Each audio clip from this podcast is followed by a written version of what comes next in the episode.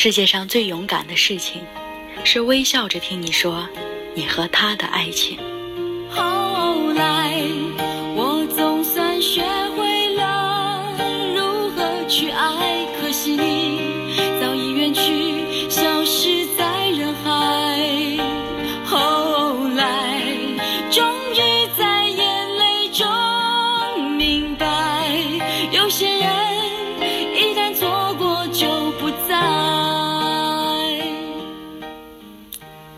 这个世界有那么多未知，每一天时间都不够用，只是我们习惯了把自己活成不了解自己的人。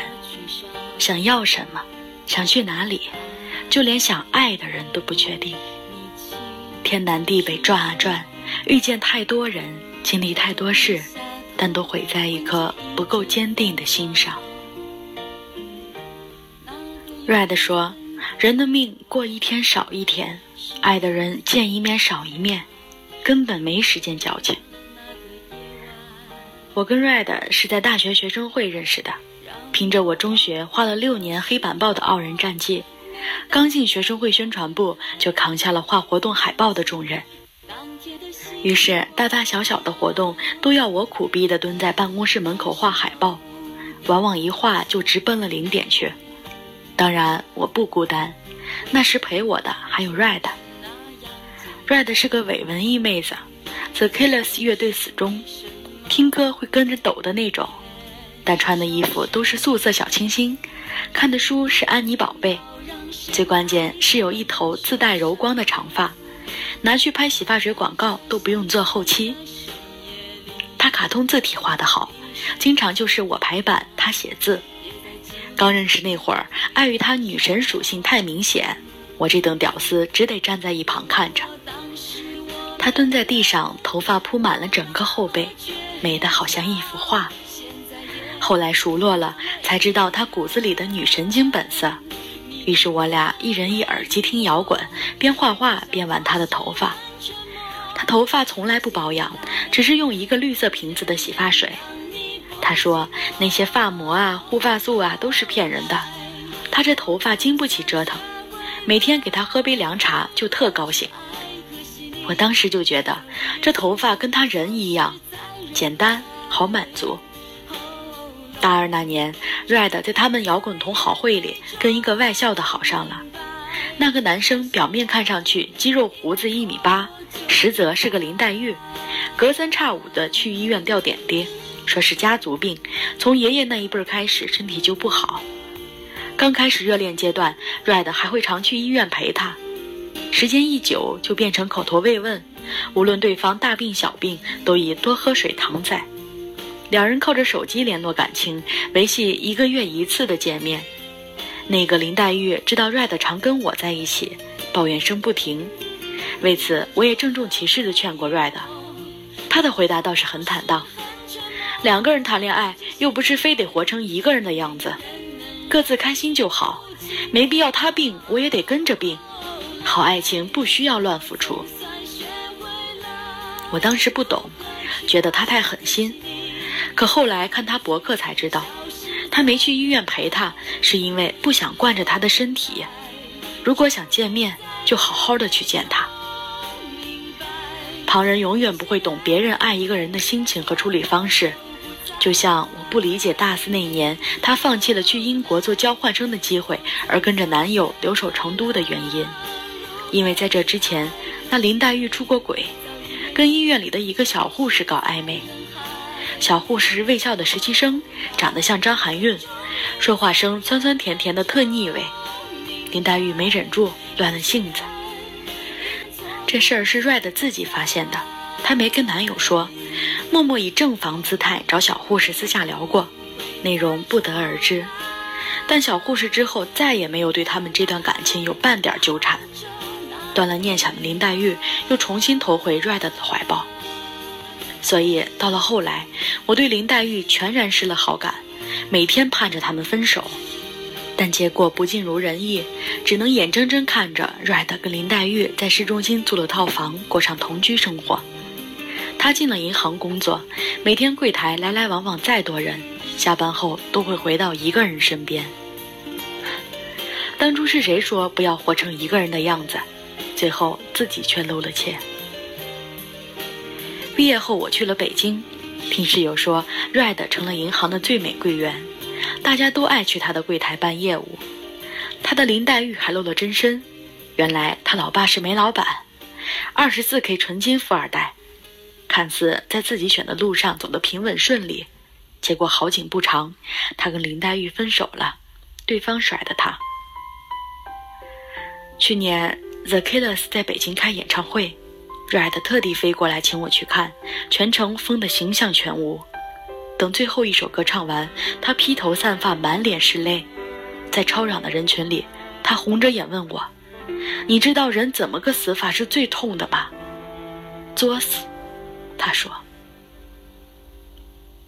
怪自己太相信美好，以为看多了文艺书，随便说一两句心灵鸡汤就可以给自己洗涤心灵。但其实，所有的鸡汤都是炖给别人喝的。拥有的时候看不见尽头，到头了才知道曾经的矜持都是白搭。林黛玉又出轨了，这次出的很坚定，因为双方父母很满意，门当户对，结婚证都领了。而后，Red 又回归正常的银行小柜员生活，继续爱着安妮宝贝，也继续听着摇滚。那一头盘起的长发，把小女人的气质衬托得淋漓尽致，好像不曾受伤，也似乎宣告着没人能伤得了她。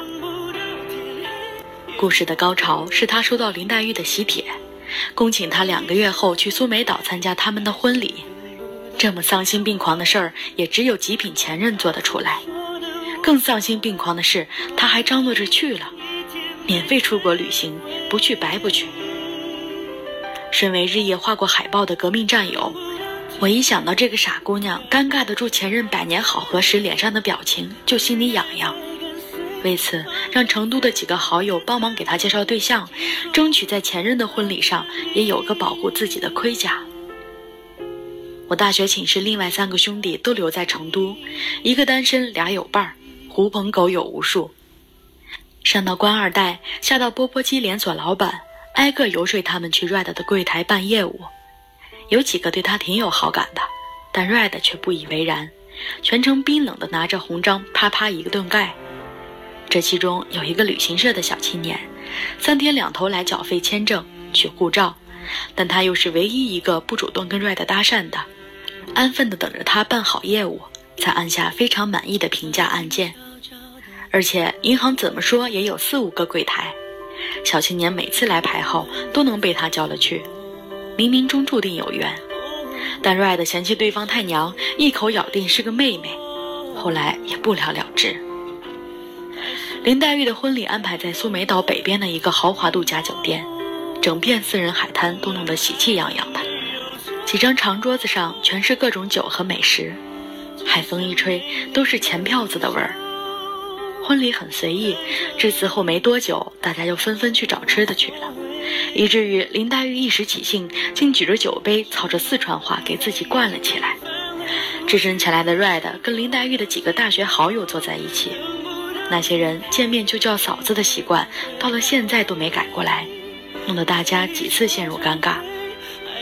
等大家在杯盏间有了醉意时，林黛玉也拉着新娘子晃悠到了他们面前。林黛玉醉了，伸手捋起 Red 的头发丝，喃喃自语：“没想到你会来。”Red 也不客气，长发一甩，举起香槟杯，看着二位新人说：“当然，怎么能少得了我呢？同学一场，好歹要祝你们幸福，希望你们这段婚姻牢牢靠靠的。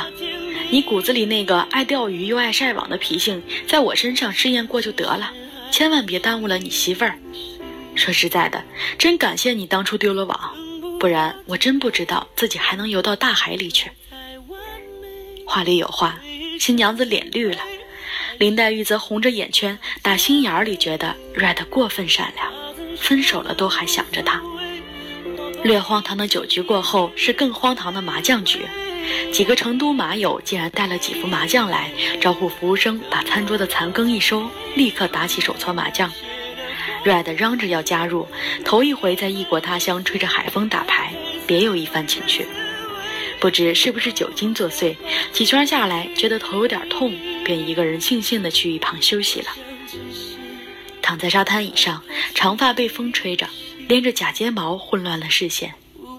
有那么一瞬间，她好像看到了大学时跟男友亲昵的情景，恍然间想起方才给男友交了份子钱，口口声声叫对方老公，仿佛还是昨天的事儿。她觉得困，于是眼睛一闭，就什么都不知道了。再次见到 Red 是今年四月，我出版了新书，终于能回成都签售，家人和朋友都来捧场，唯独缺了 Red。想想从两个月前他去了苏梅岛以后就断了联系，我以为是各自忙碌，但那天才知道，Red 正在市里的医院躺着，半个月前刚做了手术，脑袋里长了个瘤，让他直接晕在了前任的婚宴上。事情的荒唐远不止这些，比如这颗瘤让他一睡就睡成重度昏迷。让他爸妈第一次飞去国外，居然是去医院签女儿的病危通知书，还因为以为要做开颅手术，于是剪掉了他留了二十多年的长发。不知为什么，知道他的长发被剪掉，比知道他得了这病还让我难受。室友说他手术很顺利，微创，没有开颅，但现在走路没有平衡，左耳听力也有些下降，还得靠时间康复。去医院之前，我先给他打了个电话，一听是个老阿姨接的，便想当然的以为是他妈妈，问他找下 Red。他粗哑的嗓音却告诉我，他就是。我喉咙一紧，有些犹豫的去看他了，怕到时候控制不住情绪。一个当初跟你玩闹的大活人，现在病殃殃的躺在床上。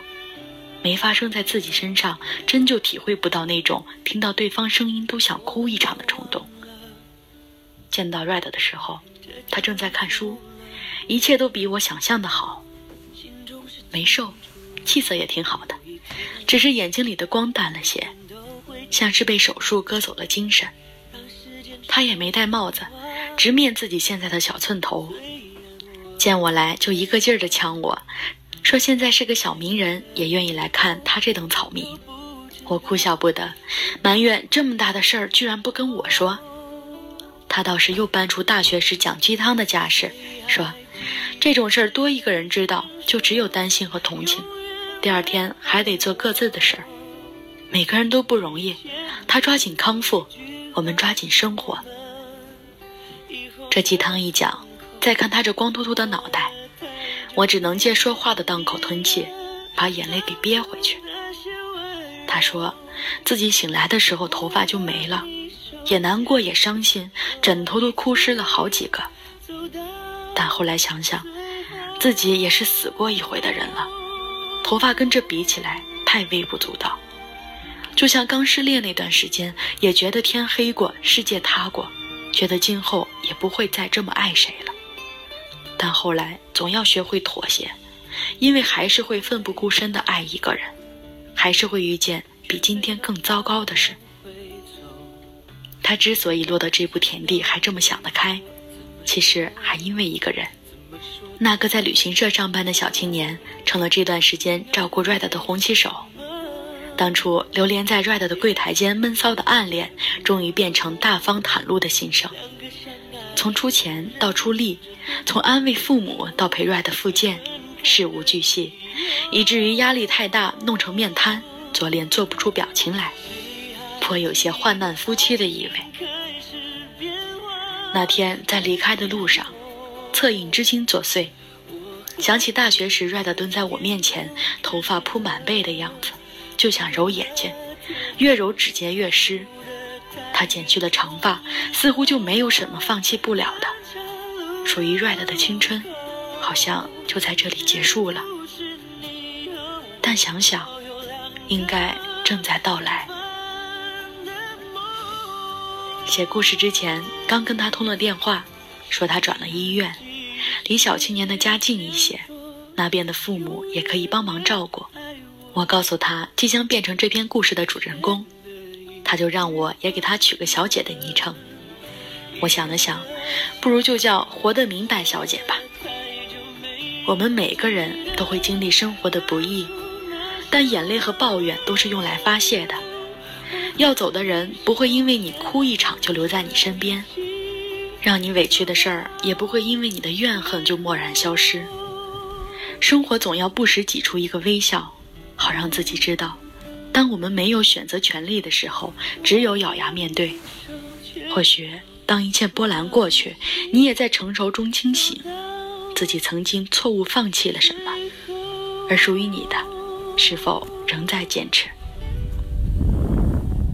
？The Killers 有首歌里这样唱：“他们带给我快乐，用爱包围我，我轻踏靴子，愉快的回家。”我想，Red 一定会感谢那些在他生命里离开和留下的人，已过去和未完成的事儿，因为有了伤害和荒唐，才完整了他的人生。在找到属于自己的靴子前，愿你黑夜有灯，梦里有人，坚定并一直美好着。